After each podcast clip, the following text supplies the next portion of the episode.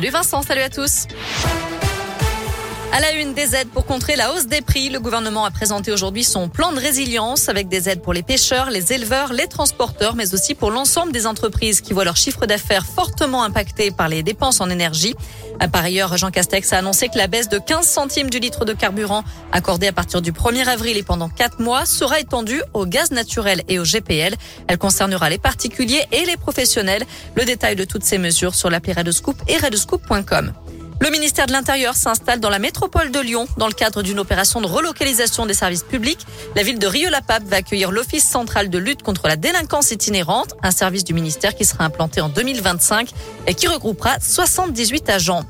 Des, mineurs mobilisés dans la Saône aujourd'hui. Des plongeurs ont sondé les eaux du fleuve à hauteur du pont de Franc entre Villefranche-sur-Saône et Jassan-Riotier, d'après le progrès. Ils étaient à la recherche d'un engin explosif datant de la Seconde Guerre mondiale. La raffinerie de Fézin à l'arrêt pendant neuf semaines. Un grand nettoyage et une inspection complète de la plateforme débutera le 23 mars. Certaines installations vont être remplacées, notamment le nez de la torche. Du foot, l'OL a 90 minutes de continuer l'aventure européenne. Demain, les Lyonnais affrontent une nouvelle fois le FC Porto, mais cette fois-ci à domicile. Huitième de finale retour de la Ligue Europa.